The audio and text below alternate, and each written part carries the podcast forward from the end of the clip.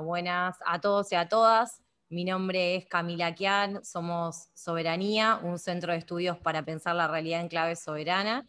Estamos desarrollando un ciclo de entrevistas para abordar distintas problemáticas, tanto nacionales, regionales como globales. Así que en ese sentido le voy a pasar la palabra a Joaquín Rivera, que nos va a contar con quién vamos a estar charlando hoy.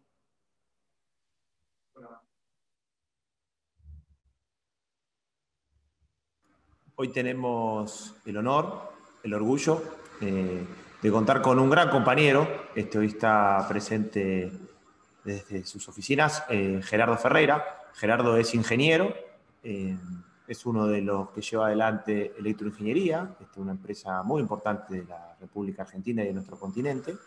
Pero además de eso, es un referente para muchos de los compañeros y compañeras de la militancia política este, porque en él vemos eh, las conductas que, la militancia debe tener en su acción cotidiana. Así que, bueno, Gerardo, bienvenido, muchas gracias por, estar hoy acá con nosotros y nosotras. Y bueno, arrancamos nomás, eh, Cami, con la, con la primera pregunta. Sí, primero pregunta. tu lectura del escenario mundial de pandemia? Eh, a ver, repetí porque ahí se cortó un poco eh, o se superpuso. Por favor. Vamos de nuevo. Gerardo, ¿cuál es tu lectura del escenario global ya habiendo transcurrido nueve meses de pandemia? Bueno, eh, precisamente una semana antes de que en Argentina el, presidente de la Nación, Alberto Fernández, eh, declarara eh, el confinamiento o la cuarentena en todo el país para enfrentar este, lo que ya era una pandemia, que es este, una especie de epidemia eh, originada o, cuyo primer foco apareció en Wuhan, provincia china, y a partir de ahí comenzó a, eh, digamos, expandirse en todo el planeta. Eh, yo tuve la oportunidad, fui invitado por el presidente eh, de la Nación, Alberto Fernández, a tener un encuentro con él en la residencia de Olivos. y por suerte, la verdad que me sorprendió, digamos, el trato que me dio el presidente, una reunión de más de una hora y media a solas, eh, me sorprendió porque, eh, digamos, eh, me dio un trato casi como de igual, es decir, qué pensaba yo primero de la situación de los presos políticos y en segundo lugar, qué pensaba justamente de la pandemia y de la relación con China porque si bien todavía no se había declarado la cuarentena, el día 12 de marzo del 2020 se había declarado el estado de emergencia. Eh, y, una semana después de que yo lo vi, se, declaró la cuarentena. Ahí, entonces, si ustedes quieren, les puedo hacer un resumen de, que, de lo que yo pensaba que era la pandemia, en ese momento, cómo debíamos enfrentarla eh, y, cómo, digamos, en quiénes debíamos apoyarnos y cómo debería ser la salida. Por supuesto que nunca me imaginé que iba a ser, digamos, un tema que iba a impactar tanto en todo el mundo y de manera tan prolongada e incluso con sucesivas olas o rebrotes eh, en el mundo.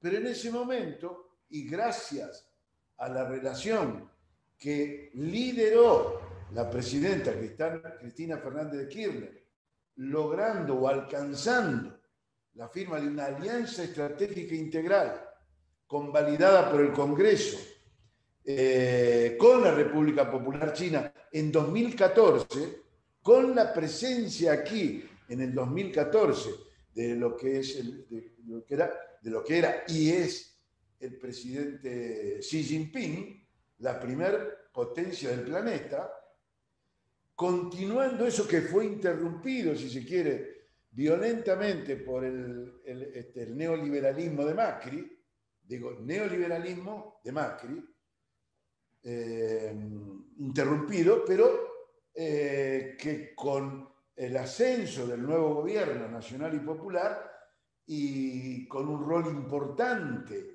que tiene eh, la presidenta del Senado, yo estaba seguro de que se iba a retomar esa relación estratégica que ella lideró en su momento y fue personalmente llevada adelante a través de un mandato que le dio Cristina a Axel como embajador plenipotenciario en una carta manuscrita de ella y que fue entregada a Xi Jinping, ustedes ya están viendo que hay una relación de ella, Cristina, nuestra líder, con Putin, que es prioritaria, privilegiada, podríamos decir, porque un solo encuentro con el embajador ruso que se produjo en la semana que pasó ya garantiza quizá que en diciembre podamos comenzar la vacunación masiva este, con la vacuna rusa este, Sputnik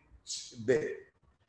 Y también ese liderazgo, digamos, que construyó la relación con Putin, construyó también la relación con Xi Jinping. Y miren lo que es la construcción política, que culminó en el 2014, pero que venía de tiempo antes. Ahora, en momentos de pandemia, un país tiene la vacuna este, este, más avanzada para curar este mal que es de la humanidad, este, y el otro país es el que ha, tal como yo se lo sugería, que no me quiero poner yo como protagonista, pero le dije en ese momento a Alberto que China, eh, conociendo yo a China eh, y habiendo trabajado muchos años, casi siete, en, asociación con una gigantesca empresa estatal y tres gigantescos bancos chinos, conociendo lo que es el liderazgo de Xi Jinping y el Partido Comunista Chino, ya en ese momento China había enfrentado a la pandemia con el Ejército Popular de Liberación en la calle. Y todos los recursos de China se abocaron a combatir allá la pandemia hacer un confinamiento sobre la provincia de Hubei y la ciudad de Wuhan, de donde es mi socio, que el, con el que estamos construyendo la represa, y saca todo el ejército popular a la calle. Millones de hombres, que tiene una división también de científica y de investigación de las nuevas vacunas. Lo saca a la calle a la manera de lo que es la disciplina del Ejército Popular de Liberación, este, muy ordenado, un ejército, a controlar, aislar la provincia, aislar la ciudad y a partir de ahí todo el mundo en cuarentena, ¿no es cierto? Y impedir el tráfico entre la ciudad y cerrar la frontera para que no se expanda el virus hacia afuera y tampoco se importe en China. Yo le dije que conocía, ya China llevaba, si se quiere, eh, tres meses combatiendo, porque esto arrancó diciembre, enero, a enero un mes, a febrero y a marzo, tres meses. Yo me di cuenta que, eh, pese a las críticas que recibía en el mundo, ese modelo de combatir a la, pandemia iba finalmente a ser exitoso, por lo que uno sabe de lo que fueron las pandemias, incluso en épocas anteriores y en siglos anteriores. Bueno, a raíz de eso, el presidente decide convocarlo al embajador chino acá de ese encuentro y a partir de ahí se establece, se, digamos, eh, en forma coordinada con la República Popular China, toda la ayuda que ya China, como la gran fábrica del mundo, podía prestarle a la Argentina. En ese momento, barbijos que eran desconocidos acá, los kits de ensayo, eh, eh, los trajes especiales para los médicos, algún tipo de... Y comenzaron los vuelos sanitarios entre Argentina y China. de allá trayendo eh, todos estos, digamos, ayuda, cooperación, y de acá para allá yendo personal este, chino que estaba acá y que tenía que regresar porque en un momento dado acá también, a partir de marzo, se cerraron las fronteras. Bueno, eso fue el inicio de la pandemia. Después todo esto se hizo lo que hoy ya sabemos todo. China, eh, digamos, tuvo un modelo exitoso en todos los frentes. En el de eh, solamente tuvo, creo, 85 mil contagiados y 4.500 muertos. Piénsenlo en orden a lo que es Argentina.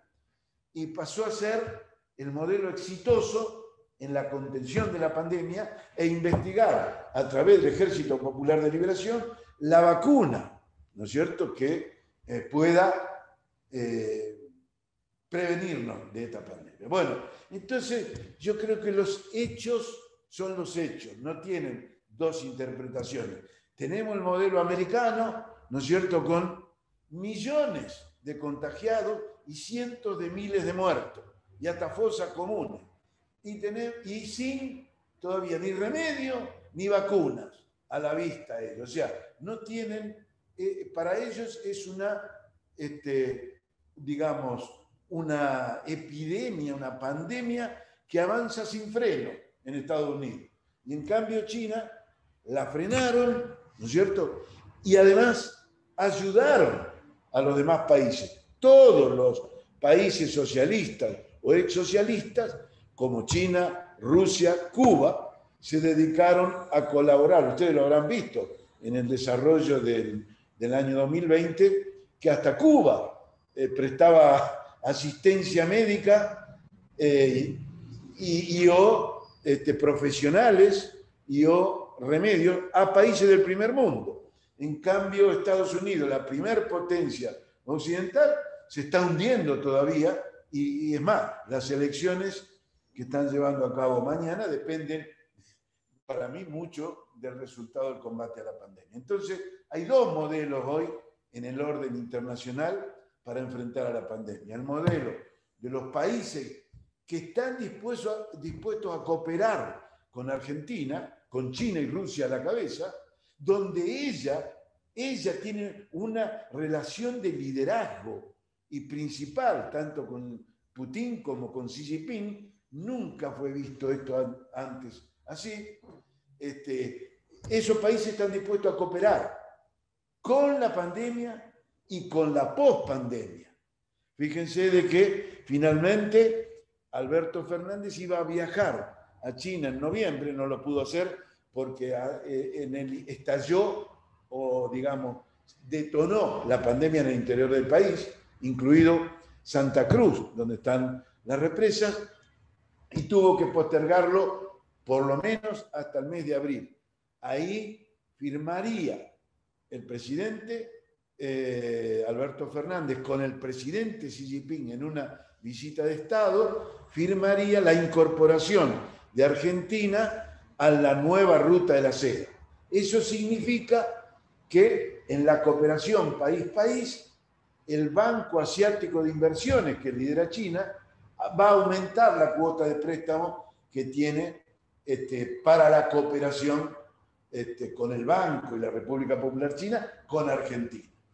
Eso es para mí la pandemia y la pospandemia. Un horizonte nuevo, nuevos aliados, un nuevo orden internacional. No es que vengan a ser beneficencia, pero todo lo que producimos nosotros es lo que necesita China a diferencia de lo que nos pasaba con Europa con Estados Unidos.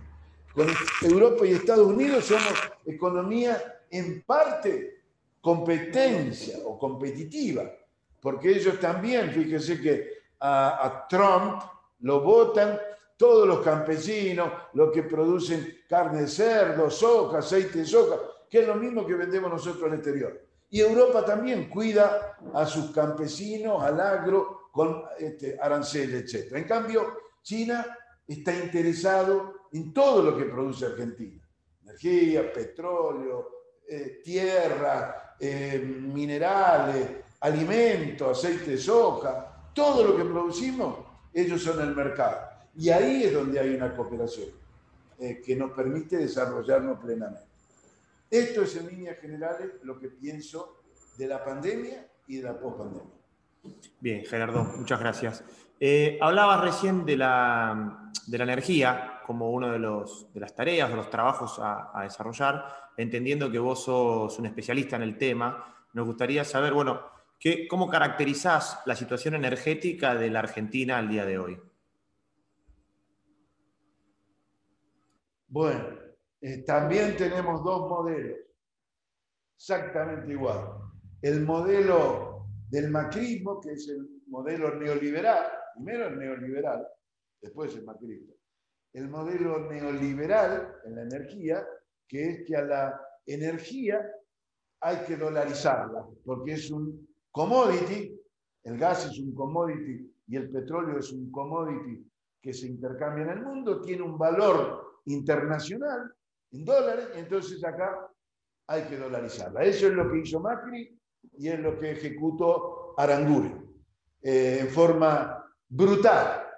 Entonces, es el modelo exactamente distinto. ¿Por qué? Porque además de eso, también, además de la política de dolarización de todas las tarifas vinculadas a la energía y el agua, o sea, petróleo, combustible, gas, electricidad, además de eso, y agua, además de eso, eh, venía la brutalidad de la devaluación asociada, con lo cual el dólar se disparaba a las nubes y las tarifas también se volvían inalcanzables. Es exactamente el modelo contrario del que ejecutó durante 12 años y medio el kirchnerismo, digamos, aquí en la Argentina. Néstor primero y Cristina después, donde eh, la energía que producía el Estado, ya sea petróleo, gas o energía eléctrica, estaban al servicio del consumo y para el acceso inclusivo de toda la sociedad a esos bienes. Con lo cual era un valor, digamos, subsidiado. ¿Para qué? para que el trabajador, ¿no es cierto? Eh, la persona de clase media también pudiera tener un acceso a, digamos, al, pago de la energía, este, de toda la energía que consume, que no le signifique un gran porcentual del salario que tiene. Concretamente, y hay el resto del salario lo usaba para mover la economía, para comprar bienes. Concretamente, Macri repite el modelo de la convertibilidad de Menem. En la convertibilidad de Menem, eh, la suma de los servicios que tenía que pagar un trabajador, es decir, los servicios de agua, de energía eléctrica, de gas, eh, servicios de comunicaciones, eso le, representaba, el servicio público en general, un 25% de su salario. Viene, y eso fue durante 15 años, con lo cual le demandaba una parte importante del salario. Cuando viene el kirchnerismo, el objetivo alcanzado en muy poco tiempo es que ese 25% de su, del salario medio bajara al 6% ya que le quedaba un 19% más del salario promedio a los 12 millones de trabajadores para volcar, imagínense, 20% más del salario, para volcarlo a qué? Y al mercado interno, a, comer mejor, a vestirse mejor, a renovar lo que nos reprochaba al día siguiente de haber asumido el presidente del Banco Nación. Estos se creen que, pueden comprarse un plasma nuevo, un auto nuevo, viajar al exterior.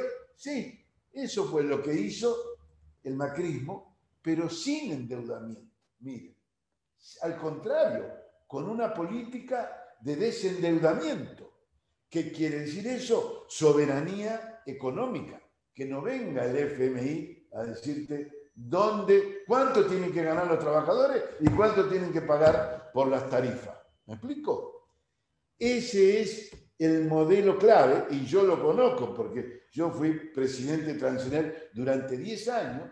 En 10 años, Transener no le dio a su socio un solo dólar, de utilidad.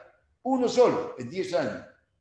Nada. ¿Por qué? Porque la tarifa era nada más que para pagar eh, el sueldo de los trabajadores, de la transportista y la recomposición o renovación de los este, equipamientos que entraban en estado de obsolescencia, más impuestos y gastos generales. No había dividendo para los, no había dividendo para los Y, a pesar de que yo era uno de esos dueños, yo veía este, que era una política muy adecuada.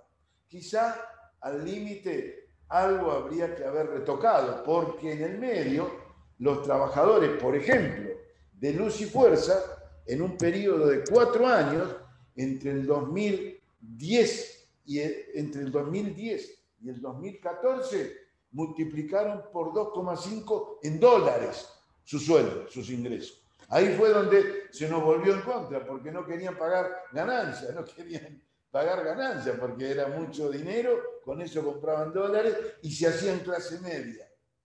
Eso fue, si se quiere, una gran disputa ideológica. No sé si ustedes se acuerdan, cuando Cristina decide tomar, eh, construir el cepo, que se podía comprar 2.500 dólares, no 200 como lo clavó Macri y continúa ahora, hasta 2.500 dólares. Bueno, hasta hicieron una movilización para tener libre acceso al dólar.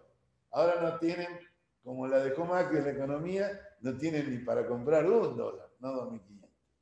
Bueno, eso es lo que yo veo la política energética. Es una política que tiene que combinar precio del bien energético con inversiones.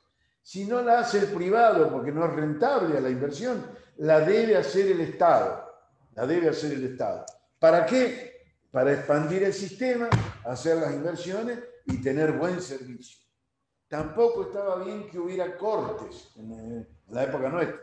Lo estoy, estoy viendo eh, retrospectiva y autocríticamente. Tiene que haber una remuneración con ganancia controlada para los accionistas, muy regulada, un X por ciento, bien bajo, pero tiene que haber una rentabilidad.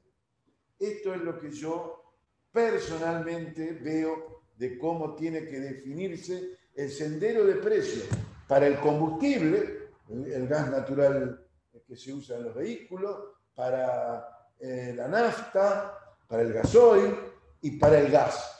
Un precio que permita que la sociedad lo pueda pagar y no le robe mucho, mucho porcentual de su salario medio y a su vez sirva para que las empresas, de forma regulada y no privada, deberían ser mixtas para mí, las empresas de energía deberían ser mixtas, debe estar el privado, como estábamos nosotros en Transener, pero también el Estado, controlando, regulando.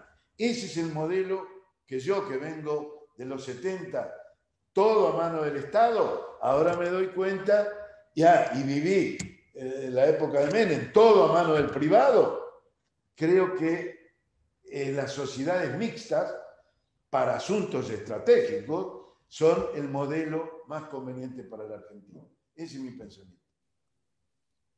Gerardo, pensando en ese modelo energético, bueno, preguntarte qué rol ocupa China y sobre todo en función de esa injerencia que vos venías describiendo de la República Popular de China, cuáles son los proyectos que te parecen estratégicos que se están desarrollando o que están en vistas de desarrollarse. Bien. Eh, eso lo tengo muy pensado, lo pensé en la cárcel eh, con China y con Rusia, te voy a agregar, los dos países. Con China, desarrollar, como se viene haciendo hasta ahora, eh, proyectos hidroeléctricos, no solo represas, sino también chihuidos y o el Paraná Medio, o cortos. ¿Por qué? Porque los proyectos hidroeléctricos generan también soberanía económica e independencia de la dolarización de los commodities. En los proyectos hidroeléctricos, el combustible es el agua, ¿no es cierto? No, no, no tenemos que importar gas como nos pasó en el año 2013, 2014 y 2015 con, con, el último, segundo periodo de Cristina. Entonces nos independizamos y es combustible propio, soberano, nuestro, un recurso argentino. En el segundo lugar, desarrollar también con China la cuarta y si posible la quinta central nuclear, con tecnología, financiamiento y traspaso de tecnología China, de la República Popular China Argentina. ¿Qué quiere decir traspaso de tecnología o transferencia de tecnología? Quiere decir de nuevo que volvemos al sistema como el hidroeléctrico.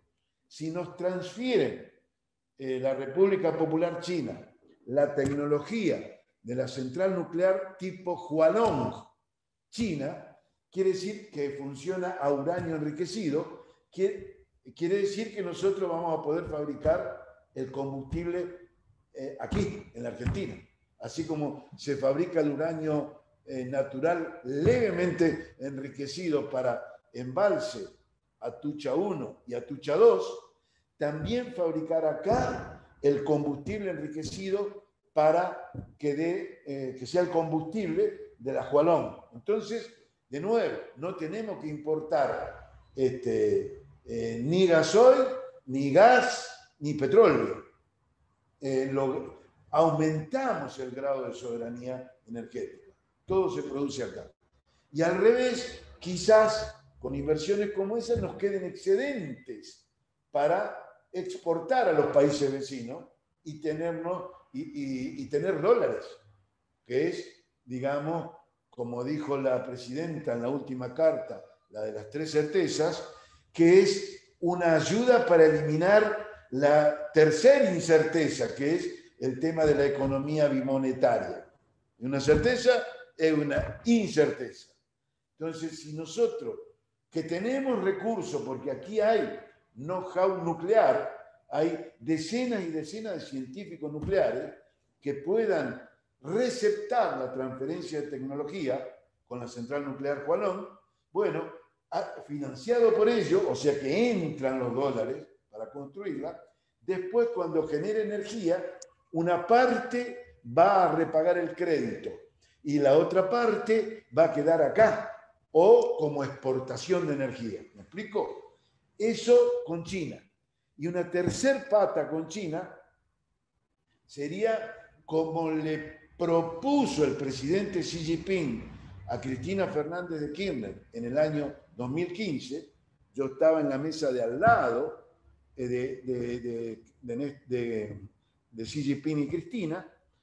El presidente chino le propuso a la Argentina que para que esa alianza integral que ahora se llama Nueva Ruta de la Seda, sea fuerte, a Xi Jinping no le interesaba vender solamente productos que le produjeran a la Argentina un rojo comercial que en ese momento eran de 8 mil millones de dólares, sino quería que en vez de vender productos, se instalaran aquí algunas fábricas, por ejemplo, Huawei, para producir equipamiento de celulares en forma completa aquí, no como ocurre hoy en Ushuaia, que se incorporan teléfonos parte y nos producen un rojo en la balanza comercial.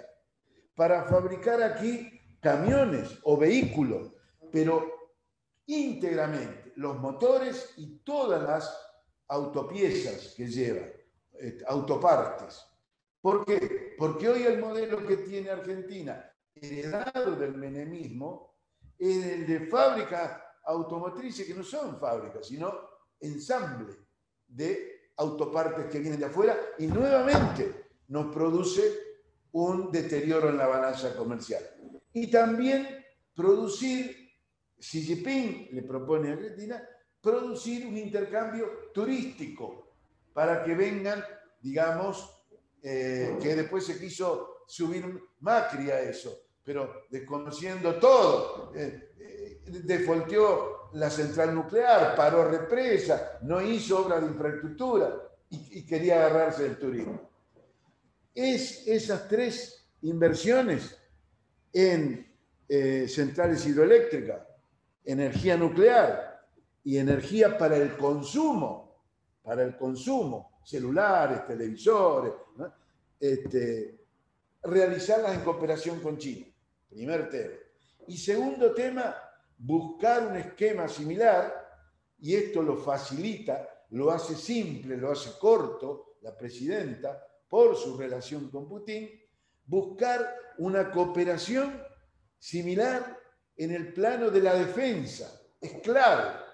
Fíjense, ahí yo creo que Sebastián, hablando con ustedes, le comentaba este, el desfile que hizo un pequeño país que está muy aislado del mundo, que es Corea del Norte, pero que sin embargo, este, ya le vamos a mandar un artículo, hizo temblar al establishment militar del Pentágono, porque se encontraron de pronto con que tiene un país muy chico, como Corea, un desarrollo nuclear propio, fabricación propia, que significa que ese misil, ¿no es cierto?, puede llegar, ese misil nuclear, balístico, intercontinental, puede llegar de Corea a Estados Unidos. Entonces ahora Estados Unidos tiene que gastar alrededor de 20 mil millones de dólares por año para defenderse de una amenaza, ¿no es cierto?, como la de un pequeño país como Corea.